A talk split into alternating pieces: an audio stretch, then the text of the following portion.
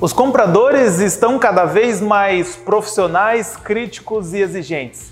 Mas e aí? Como é que fica para o representante comercial? Como faz para driblar os compradores?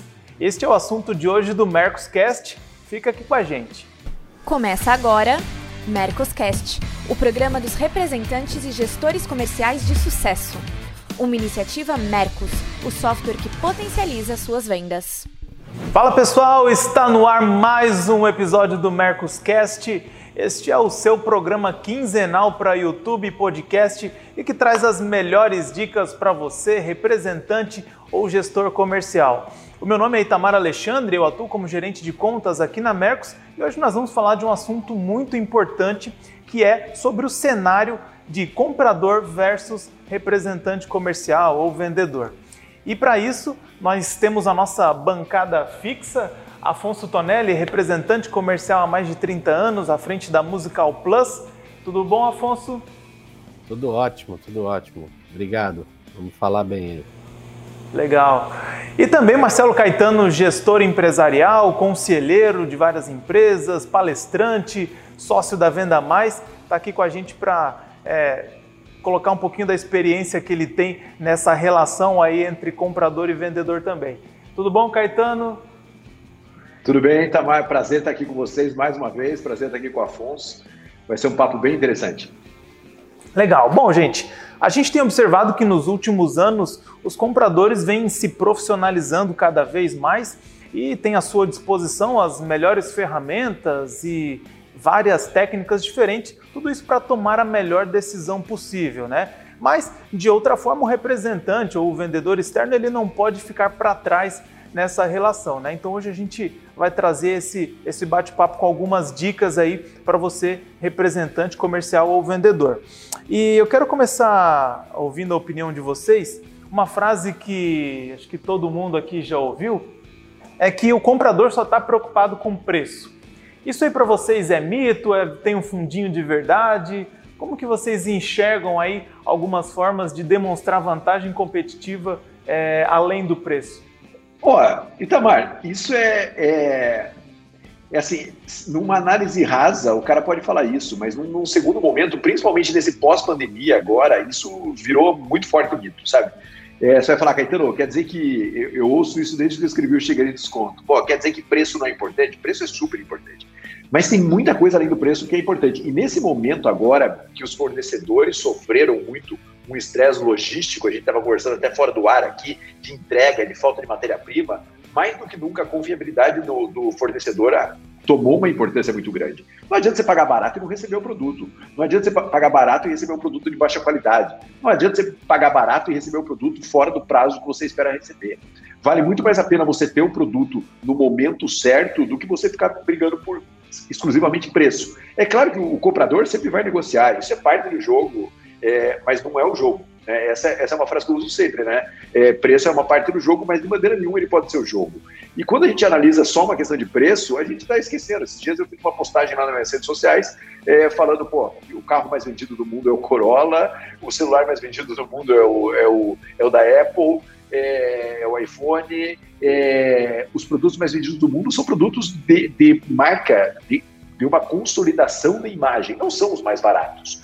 E, e, as empresas que são mais duradouras no mundo são as que vendem produto de maior valor agregado. Eu acho que o grande ponto é assim, como investir tempo para agregar valor no, no, no, no, que eu vendo, no produto que eu vendo, como, como eu coloco o serviço do produto que eu vendo, ou como eu coloco mais serviço no serviço que eu vendo. Esse deve ser o grande desafio. E se ele está bem posicionado é, se ele está bem posicionado em relação a mix, que é algo que eu tenho falado muito e estou trabalhando sobre esse assunto com muita força, que é você tem que ter um mix interessante, porque senão você fica encurralado também. Você tem que ter um equilíbrio de mix para que você não precise dar desconto. Ou seja, você tem que ter produto que pode competir, você tem que ter produto que é médio, você tem que ter produto de, de top de linha. É, para que você, de uma maneira é, estratégica, faça com que seu mix proteja a questão sua de precificação. É, então, no meio de toda essa confusão, é, com certeza que preço é importante, mas não é fator é, primordial da decisão do comprador, não. É, eu compartilho da mesma opinião, não é, não é preço. É, a, gente, como representante comercial, eu sempre defendi que o que a gente tem que demo, é, apresentar ou demonstrar para o comprador, ou para o cliente, principalmente para a pessoa do comprador, é agregar atendimento, é agregar estrutura e agregar informação, né? Porque o vendedor, o comprador pequeno é, de uma loja pequena, que geralmente é o dono, ele quer ser bem atendido por ele ser o dono, aquela coisa toda, e ele quer um atendimento de qualidade, é, rapidez, eficiência e tal. E o comprador de uma grande rede, de uma grande loja, de um grande atacado, ele precisa hoje de muita informação que o representante tem que passar, a indústria tem que passar. É peso, é tamanho, é NCM, um monte de informação para ele colocar essa plataforma, essa, esse produto dele nas plataformas dele, que se ele não tiver um atendimento, é, ele não consegue, você não consegue vender para ele. E isso acontece hoje no meu setor, muitos, muitos, é, muita indústria não consegue vender para A ou B por falta de informação, por falta de estrutura de colocar a informação, é, colocar o produto para dentro da plataforma do cliente. Então, é, eu acho que o preço é sim é, um fator importante, é óbvio, mas eu também tenho uma coisa que eu aprendi com, com negociações, é que o milagre do preço, é, sinceramente, ele quase não existe. Né? É, são poucas as indústrias, e óbvio, eu estou falando pensando no, no meu atendimento aqui, nas minhas, nas minhas representadas, a diferença entre quem compra, em aspas, mal e quem compra bem é muito pequena. Né? A ponto de o cara só pensar em preço. Eu acho que o comprador hoje está mais pensando na, no pacote de ofertas que você tem para ele com relação a produto, entrega, como o Caetano disse. Isso é fantasticamente importante hoje. Quem está entregando o produto, quem tem um saque, quem tem assistência técnica. O comprador está muito ligado nessas outras coisas que não só preço, viu, Tamar? Pode ter certeza disso. Sem contar também, né, Afonso, é, isso que você falou é extremamente importante, é, sobre o quanto as empresas estão cada vez mais reduzindo seus estoques, né? Ninguém está ficando mais com o produto parado, então acho que o comprador ter essa segurança de que ele vai conseguir pedir, ele vai ter uma rapidez na entrega, né? E que aquela empresa vai conseguir, né? É, rodar o fluxo, né? Que ele tem de, de pedido de uma maneira rápida é essencial, né? Não, não tenho dúvida disso. Eu acho que por mais que a gente é, o comprador óbvio vai brigar por preço, se você agregar essas outras coisas, você vai estar tá, é, um passo à frente, talvez, do seu concorrente, né? Legal. Gente, é, uma outra coisa que também é importante é a gente analisar o perfil dos compradores, né? E, e, um comportamento que a gente enxerga, às vezes, em algumas empresas, é que o mesmo representante que atende aquele cliente pequeno do comércio local é o mesmo representante que atende uma grande distribuidora, é, enfim, algum outro grande cliente. Na opinião de vocês, esse é o melhor formato? Tem alguma regrinha para identificar o perfil diferente de comprador? Como vocês enxergam essa questão? Olha, é, vou, vou, dar aqui minha opinião. É, seja representante comercial, seja empresa, é, a, gestão, a gestão geográfica é a gestão mais preguiçosa que existe. Né? Porque ela é preguiçosa, é, porque o, o, mesmo representante, veja, Afonso tem a equipe dele. O Afonso tem os clientes grandes e médios e pequenos dentro da região. O cara que tem perfil para atender cliente grande não tem perfil para atender cliente pequeno. E o pior, quando ele começa a atender cliente grande, ele não quer mais atender cliente pequeno, né? Ele, ele descobre que ele vai lá e faz uma grana de faturamento, ele começa a largar cliente pequeno. Então, o jeito mais preguiçoso e fácil que tem é pegar aquela região e dar inteira pro cara. É assim que funciona, né? Só que, no final das contas, você está perdendo ou o potencial do pequeno ou está perdendo capilarização em clientes grandes. É um trabalho mais forte em cima de clientes grandes. Então, essa coisa da, da segmentação por área, ela é muito discutível. Eu acho que a gente tem que falar em segmentação por canal, por perfil de cliente, por tamanho de cliente. Aí funciona. É, porque se você não fizer essa, essa, esse, esse modelo, você vai falar, ah, Caetano, mas vai ficar muito complexo para eu fazer a gestão disso, eu como representante ou eu como indústria. Vai ficar. Mas se você fizer regional, você vai ter uma complexidade escondida ali naquele, naquela mistura que você faz, e essa complexidade, sim, no médio e longo prazo vai co cobrar um preço muito alto. É, é, é, muito básico isso, né? Assim, é, às vezes o cliente pequeno, ele precisa só, é frequência de visita. A gente está desenvolvendo um treinamento com uma grande indústria aqui no Brasil, é, e o que acontece? É, o, o, o treinamento que o cara que atende grandes contas tem, é diferente do treinamento do cara que atende pequenas contas. O que você vai falar para o cara de pequenas contas ou para o cara de grandes contas não funciona mais. Né? O cara que grandes contas, seja o representante, seja quem for, ele é um key account, ele é um gestor de contas. Ele entra junto no negócio do cliente, ele entende sellout, ele entende margem, ele negocia, muitas vezes ele faz um contrato de fornecimento de meses. Ele tem um outro posicionamento lá dentro. É, o, o, cara que faz a venda no, no, no, ponto de venda pequeno, ele é um cara de frequência de visita, de reposição de produto, de ampliação de mix, mas num nível muito menos estratégico. Quando você mistura esses dois pontos, você tem uma complexidade muito grande. Ou ele não vai fazer bem um modelo, ou ele não vai fazer outro. Quando você fala, então, em relação a distribuidor e cliente final, aí é outra gestão. Aí a gestão é completamente diferente. Porque o distribuidor precisa que você é, treine a equipe dele, analise dados. Gestão de, de, de, canal de distribuição é uma gestão super complexa. E aí você está num nível ainda mais complexo, ou tão complexo quanto as grandes contas. Então, quando você mistura tudo isso, você está ignorando esse movimento. É claro que você vai falar, cara, mas eu tenho uma empresa pequena, é, não dá para fazer essa segmentação. Então, beleza, vai lá, mas saiba que você precisa ter um modelo de gestão diferenciado. Então, por exemplo, você vai falar, cara, como é que eu faço isso? Então, por exemplo, tem empresas que têm um representante na região, mas que o supervisor, quando vai com o representante, ele vai com o representante para sair em médias e grandes contas. Porque, de alguma maneira, ele está treinando o representante para médias e grandes contas e está reforçando o relacionamento junto com o representante em médias e grandes contas. Porque tem representante que tem experiência, como é o caso do Afonso. Tem representante que não tem tanta experiência. E se ele não tiver alguém ao lado dele desenvolvendo ele em médias e grandes contas, vai ter um problema. Então, você pode criar maneiras de fazer gestão é, que você, de alguma maneira, compense, às vezes é a inexperiência da sua equipe ou é uma falta de segmentação por canal ou tamanho de cliente. Eu acho que, começando pelo fim, eu acho que quem é, atende é, o grande e o pequeno da mesma forma, de algum jeito esse representante ou essa indústria vai deixar escapar pela mão algum deles. Então, é, a nossa solução, óbvio, a gente tem uma, uma, uma equipe grande, foi dividir isso. É, eu confesso para você que eu não nunca usava, nunca sabia, achava que talvez não precisasse essa história do Key Account. É, eu faço o trabalho de Key Account para dentro da minha empresa, que é um atendimento pontual.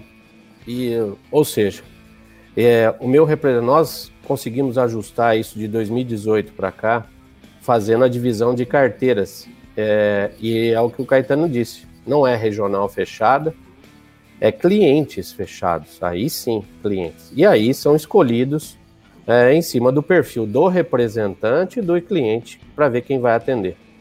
É, o comprador sim tem o perfil de, de aceitar, em aspas, o atendimento daquele representante ou seu ou de quem ele quer que seja atendido. Ele vai direcionar, ele dá sinais para isso. E eu acho, Caetano falou de um ponto aí, distribuidor, é, e aí é que eu disse no, na primeira intervenção ali de que alguns representantes não conseguem atender distribuidores e atacadistas ou grandes magazines, é porque ele não consegue atender. Ele, a, a quantidade de informação, a, o tipo de gestão que esse canal exige, ele não vai conseguir sozinho. E se ele o fizer, é, não vou dizer que não há, é, se ele o fizer, ele vai esquecer dos clientes pequenos, porque toma um tempo, é uma gestão absurdamente demorada, é uma exigência de dados muito grande. Então, nós aqui fizemos essa escolha de ter uma equipe maior exatamente para atender a, a, a, todos esses canais, todos esses tipos de cliente. Eu tenho equipes na rua que atendem, eu acho que vários tipos de cliente, mas o meu escritório atende os distribuidores, eu atendo os distribuidores. É a história do Key Account. Quantos podem ter isso? Não sei. Sinceramente, não sei quantos podem ter isso. Mas o comprador sabe. Aí ele escolhe. É isso que eu quero que aconteça dentro da minha representação. Olha, eu vou comprar lá das representadas da Musical Plus, porque lá vem a informação correta, lá vem rápida. Então, eu encurto o caminho por aí. Talvez o cliente, não sei se o Caetano concorda com isso, o comprador escolhe o produto pela estrutura oferecida, pela rapidez da informação. Eu estou por isso, é, pela qualidade, por tudo isso. Meu produto ele vai querer talvez, mas se não vier com a informação correta, ele não vai conseguir vender. Ah, o meu concorrente pode ter até uma vantagem a mais no preço, uma vantagem a mais de alguma coisa. Mas se ele não consegue trazer a informação da forma que ele precisa para vender, ele não vai vender, não vai comprar. Não sei se você concorda, Caetano. Não, concordo plenamente. Eu acho que a gente é, precisa. É, Afonso, você é mestre nisso, né? É, é, quanto de serviço eu agrego no produto que eu vendo. Né? Esse é o grande jogo e esse é o grande desafio. Seu, é, é, é isso que tem para a gente fazer. Pô, se for para transferir produto da, da, da indústria para o cliente, não, não precisa. Não precisa, não precisa, não precisa da gente, tá exato. Não, exatamente. A função é agregar valor. E, e, o único modelo de agregar valor é você entender o perfil do cliente. E eu, o Afonso falou uma coisa super importante que ele não vai falar aqui, mas eu vou. Só vai ficar no mercado o representante que tiver esse tipo de estrutura. Eu vou ser bem, bem claro sobre isso. Então, você, representante comercial que é pequeno, todo o nosso respeito, mas você tem que olhar para o modelo igual do Afonso de empresa de representação comercial e você tem que encarar que o futuro do seu negócio é esse negócio, é um modelo de empresa de representação comercial, por causa dessa complexidade que está acontecendo aqui no mercado. É, se você não tiver condições de atender múltiplos canais, a indústria vai lá e vai atender. Exato. A verdade é essa. Né? Então, você não tem essa estrutura, o Afonso não tem essa estrutura de graça, muito pelo contrário, ela custa caro pra caramba. No momento de crise, ele sente a pressão mais do que ninguém, mas também o resultado dele vem muito mais rápido do que dos outros. Então você, representante Paulo, está falando, cara, mas não dá para fazer. Ok, pode ser que nesse momento não dê, mas você tem que fazer um planejamento para que a sua representação chegue nesse modelo. Isso não significa ter uma região gigante, isso não. significa ter controle sobre a região que você atua. Né? E aí você vai falar, cara, entre crescer a região descontroladamente ou ter uma região menor, onde você, líder de uma representação comercial, consiga atender grandes contas, um preposto consiga atender médias e pequenas contas, você já está fazendo essa segmentação. Então, às vezes, com uma pessoa na sua estrutura, você já faz isso. Ou um televendas que faz pequenas contas, que você né, no campo abre e você vai trabalhar melhor as grandes contas, você já está fazendo isso. Então, não é assim uma mega estrutura, mas é uma mínima estrutura para que você consiga atender canais de uma maneira diferenciada e pensar estrategicamente sobre a sua representação e você que é empresário sobre a sua equipe comercial. Mesma coisa, né? Você tem que tomar essas decisões. Cuidado muito com regiões enormes, porque muitas vezes você perde o controle e vai fazer mal feito. É, uma outra coisa que, antes da gente passar para a próxima pergunta, que eu vejo como problema também de dividir o né, na verdade, do mesmo representante que atende o cliente pequeno e atende o grande distribuidor, eu já vi casos de perto de representante que tinha um ou dois clientes que representavam 60% da meta dele. Então, ia passando o mês inteiro e aí ele ia fazendo toda a capilaridade da região, atendia todos os pequenos. Chegava na última semana, esse cara ainda não tinha recebido o pedido do grande, era um desespero e o gestor cobrando cadê o pedido e aquele cara ficava entre não bater a meta e bater dependendo daquele cliente. Muitas das vezes sacrificava a margem que ele tinha é, para poder entrar o pedido, porque é, em determinadas situações, às vezes o distribuidor está com estoque legal, nem ia precisar pedir, mas né, aquilo que o Caetano fala, chega na curva do desespero ali da última semana e isso se acentua ainda mais quando é, o mesmo vendedor atende esses dois modelos. Né? É, isso aí mostra a gestão, né? Quando o cara tá dependendo de dar dois tiros aí para salvar o mês dele. É a regra de Pareto, né? Que a gente fala bastante aqui, né? Não pode, a gente tem que cuidar para que 20% da sua carteira seja 80% do seu faturamento. Mas se esse 20% da sua carteira uh, for dois clientes, meu Deus do céu, né? É, não dá. Eu acho que eu, a gente tendo esses vários canais, a gente tendo uma equipe grande, a gente tendo um escritório fazendo ativo de vendas, um, um B2B fazendo receptivo, as visitas recorrentes e a gente tendo o trabalho de um key account, que no meu caso sou eu, uh, eu acho que a gente fecha bastante brecha. E mais um, um dado para fechar aí: a indústria que não tem isso, ela enxerga na gente essa possibilidade de atendimento, ela acaba passando certos clientes para você atender. Ó, Afonso, atende aí que eu não tenho braço para fazer toda essa informação que o cara tem. É, faz aí, atende aí, a comissão é sua. Então isso eu acho, eu acho que a gente vender essa estrutura, por mais cara que seja, e como o Caetano disse, enxergar o que vai ser lá na frente, cara, é, é muito bom. O comprador, é, nós estamos falando de comprador. É, não pensem que o comprador não enxerga isso. É, é um engano achar que você está, em aspas, enganando o comprador de que você tem uma estrutura. Não dá para enganar. Eles sabem mais que a gente, com certeza. É, Itamar, só reforçando isso que o Afonso está falando. Só acha que tem risco ter uma estrutura grande quem não calcula o risco de não ter estrutura. Exatamente. Quem não tem, quem não tem estrutura, a empresa, a indústria vai direto lá então, assim, você, indústria, você, representante comercial, se você não tiver estrutura, o, o, o, custo é muito maior e o risco é muito maior do que você ter uma estrutura compatível com a, a região que você atende. Bom, e vocês viram que a capacitação é extremamente importante, né? Então, além de seguir o Mercoscast, uma outra dica é que você conheça um dos cursos online do Marcelo Caetano. É um curso voltado especialmente para você representante comercial. Então é só você clicar no link que vai estar aqui na descrição. Legal.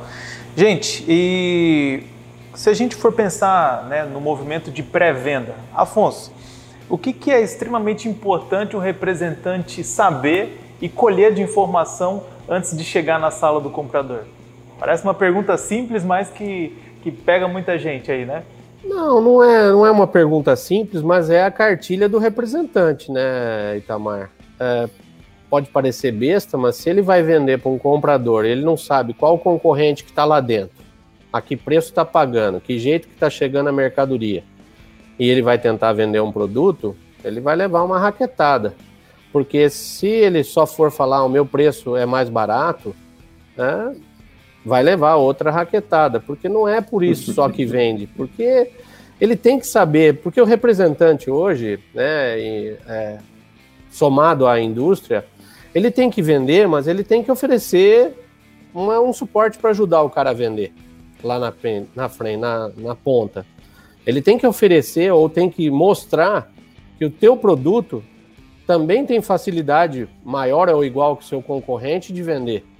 E se ele chega na frente do comprador sem essa informação, tipo, oi, tudo bem, eu vim aqui te vender, olha o meu catálogo, sem olhar vitrine, sem olhar o portfólio do cara, sem olhar se a logística do cara funciona. É, tem comprador que você senta na mesa dele e fala, eu só compro com frete pago. E você não tem o frete pago.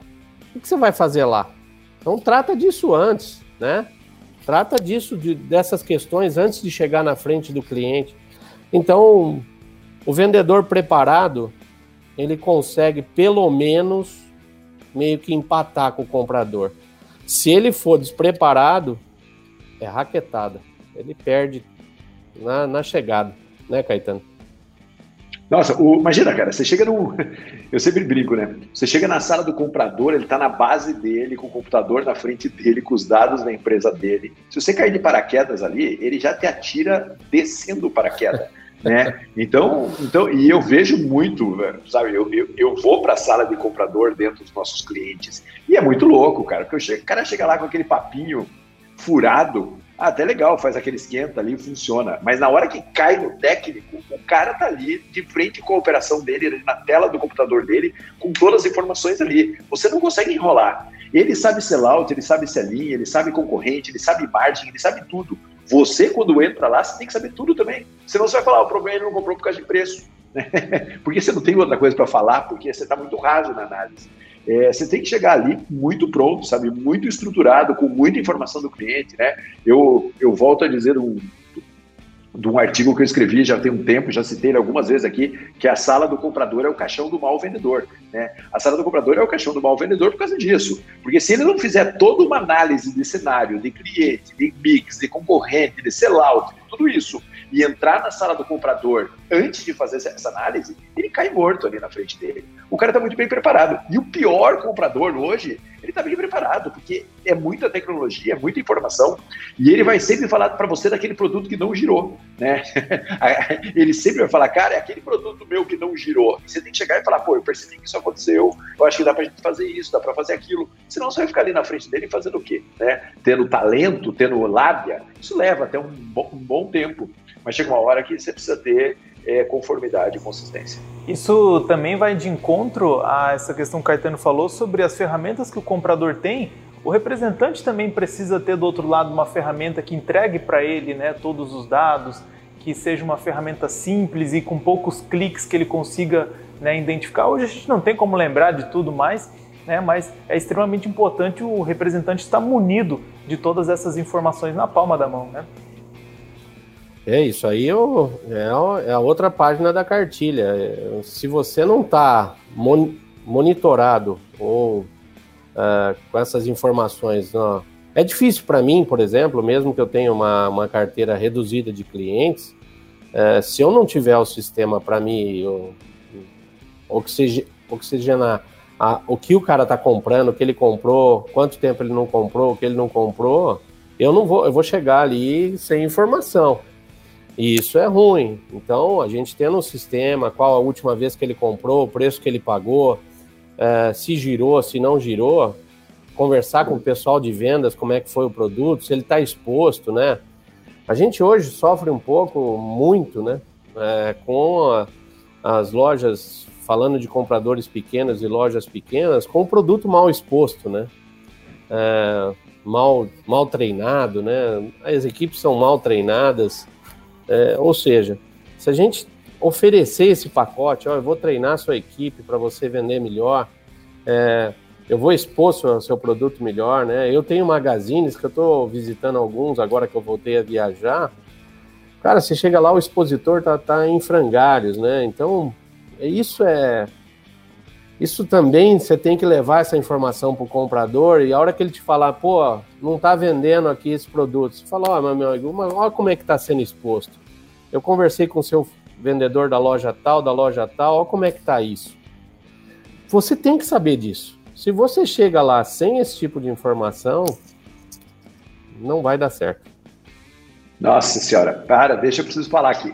É, o que o Afonso falou agora é super importante. Você vê, ó, tem um detalhe aí que a gente precisa levar muito em consideração eu sou fornecedor do meu cliente, certo?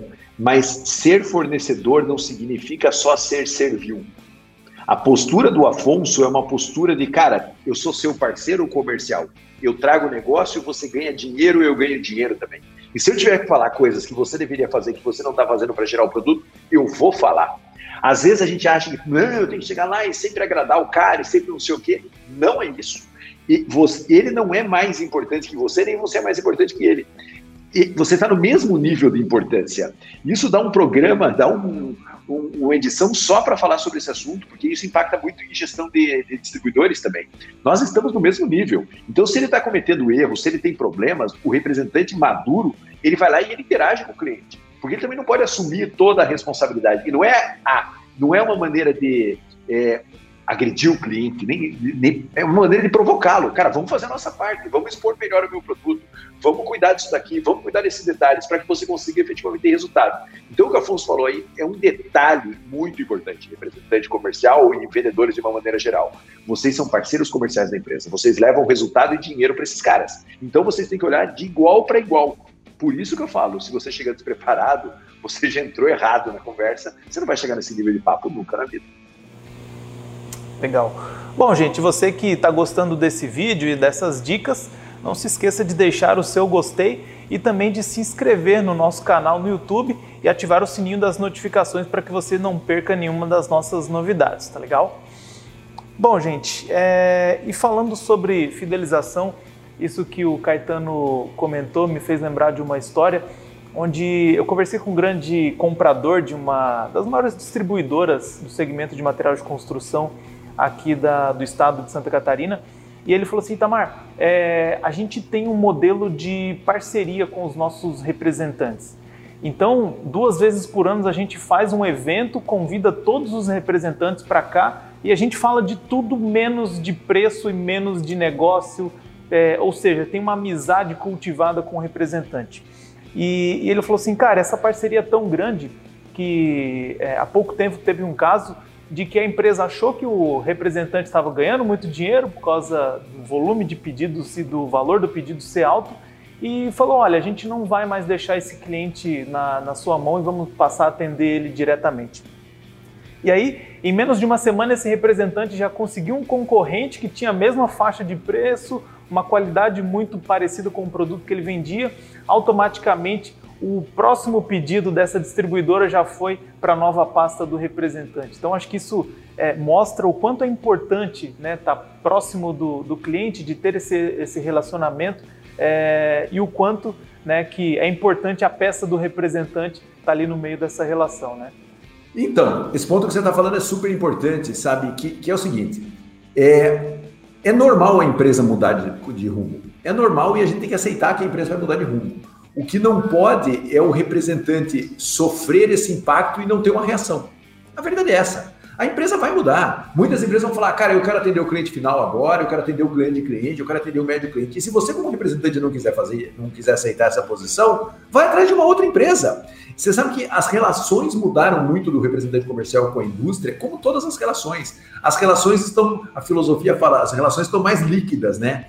Não é, antigamente você tinha uma representação, você ia com essa representação até o final da vida. Todo mundo gosta disso. Só que hoje o cenário de mudança do mercado ele está muito agressivo.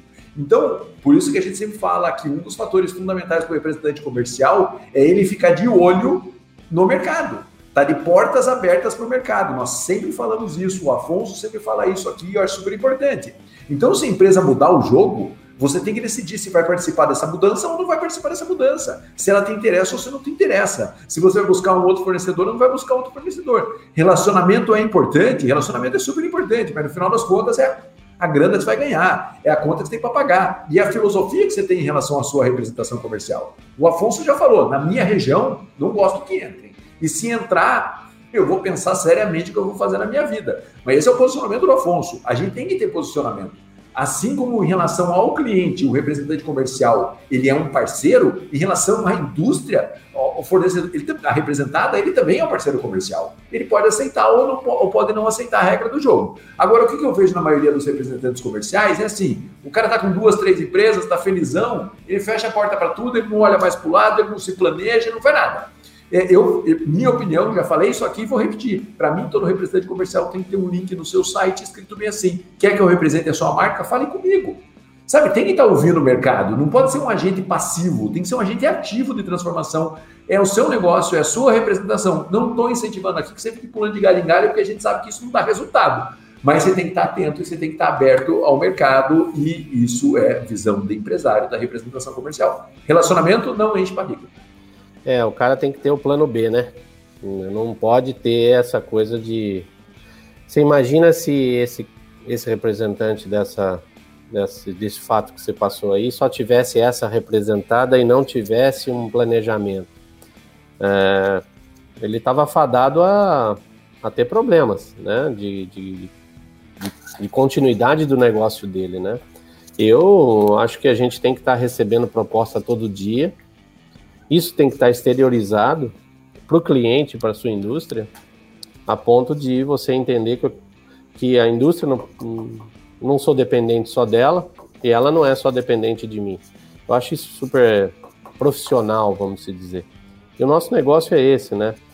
Eu acho que a gente tem que encantar o comprador, né? O nosso negócio aqui é falar do comprador em si, mas eu acho que a gente tem que encantar o comprador sempre, né?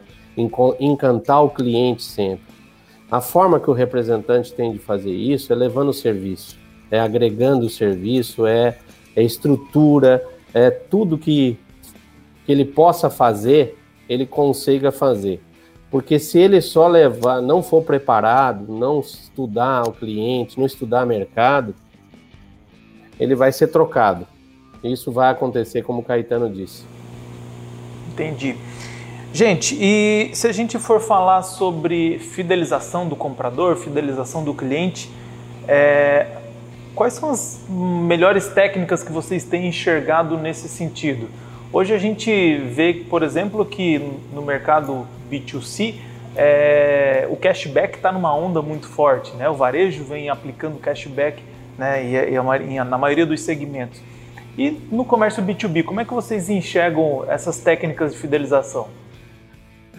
Ah, o novo rebate, como eu diria antigamente, né, Vai mudando de nome esse processo. Cara, eu acho que assim, tudo é. Eu acho que você não pode estar fora de nenhuma onda dessas. Se você não sabe o que é cashback, você tem que ir lá estudar e entender. Eu acho que a gente tem que estar atento a essas movimentações do mercado.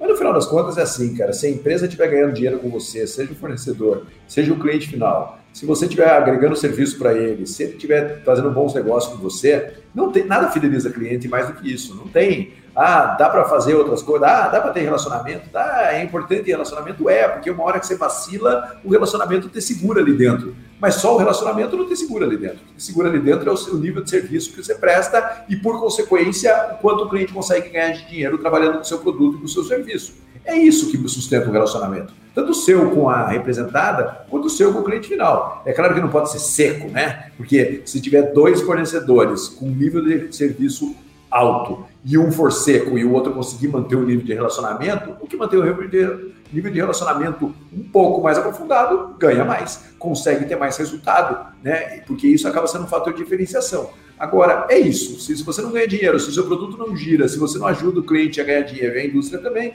você, de verdade, você não tem relacionamento que se sustente. E você que é da indústria, você que é gestor comercial, é isso. Se o seu cliente lá na ponta não estiver ganhando dinheiro, sustentar só no relacionamento, tem prazo de validade. É. Se a gente fosse enumerar a fidelização, né, o que leva à fidelização do cliente para com o seu produto, ou você como representante, mas as suas representadas, a primeira, na minha visão, é relacionamento, não tenha dúvida disso. Né? A forma que você interage com o cliente, é, porque muitas vezes a indústria não interage com ele. A indústria não tem relacionamento com ele e ele só tem o relacionamento com aquela indústria através de você. Isso acontece todo dia. A segunda coisa é a qualidade do serviço que você oferece para ele. E aí somatizado com a indústria oferece também. Se o produto chega da forma correta e tal. É, o saque, toda, toda a estrutura do produto que você oferece para o cara. E a terceira é que é, pode ser o preço, né? Eu acho que não, o preço está ficando muito para trás nisso, na fidelização. Né? Óbvio que hoje em dia, qual cliente que você vai oferecer um produto que ele não abre a internet e fala assim: ah, tem um cara vendendo mais barato aqui, você vai me vender esse preço? Ah, esse maluco aqui. Sempre tem, isso todo dia, cara, é impressionante.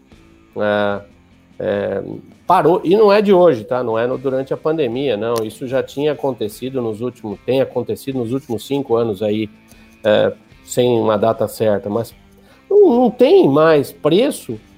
Se o cara não conseguir agregar valor, hoje as pessoas agregam valor por outra coisa na internet, é pelo canal rápido.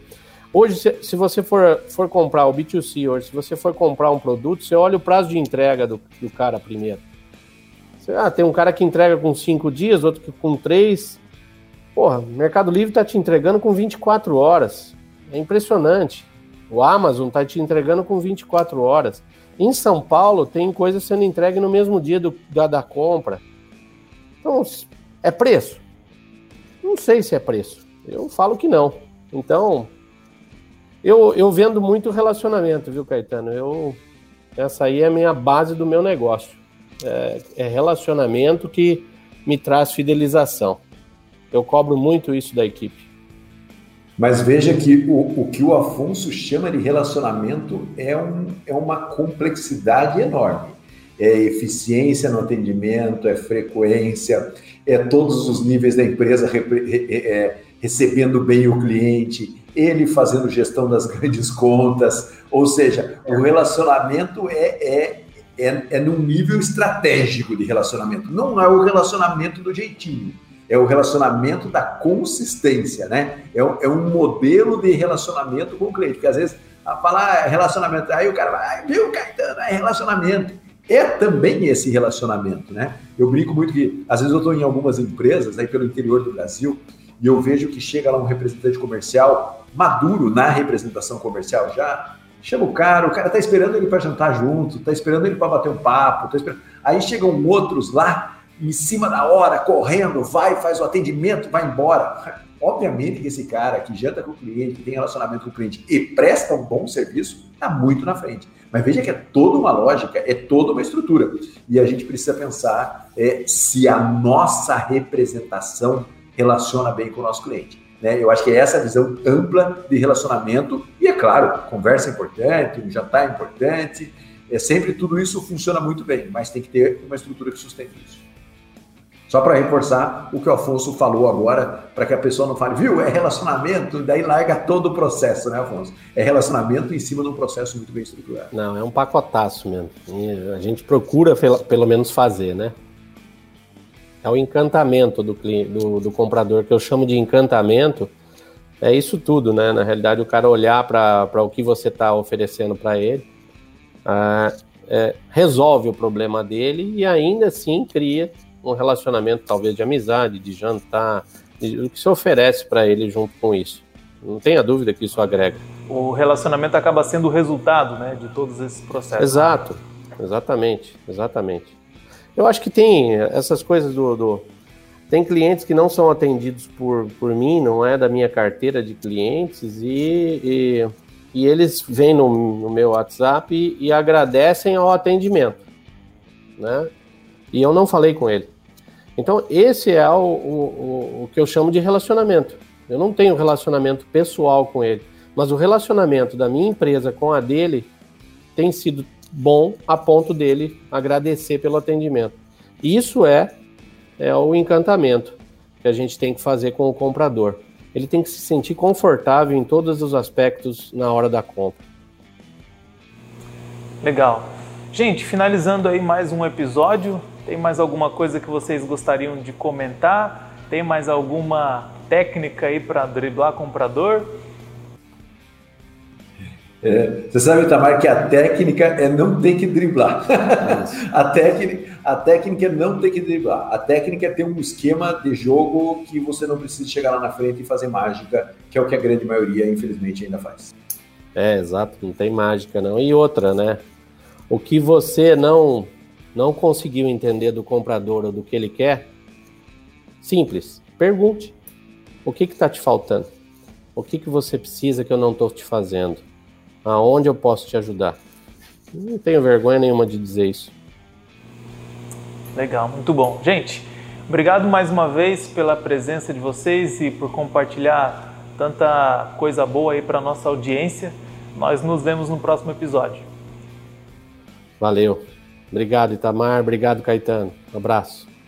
Um abraço. Bom, e se você gostou desse vídeo, compartilha ele com os teus amigos, compartilha lá no grupo dos teus representantes, com os teus colegas e claro, né, coloca em prática tudo aquilo que você pode aplicar aí no seu dia a dia e aí na sua empresa. Nós nos vemos daqui 15 dias no nosso novo episódio, então ótimas vendas e até mais.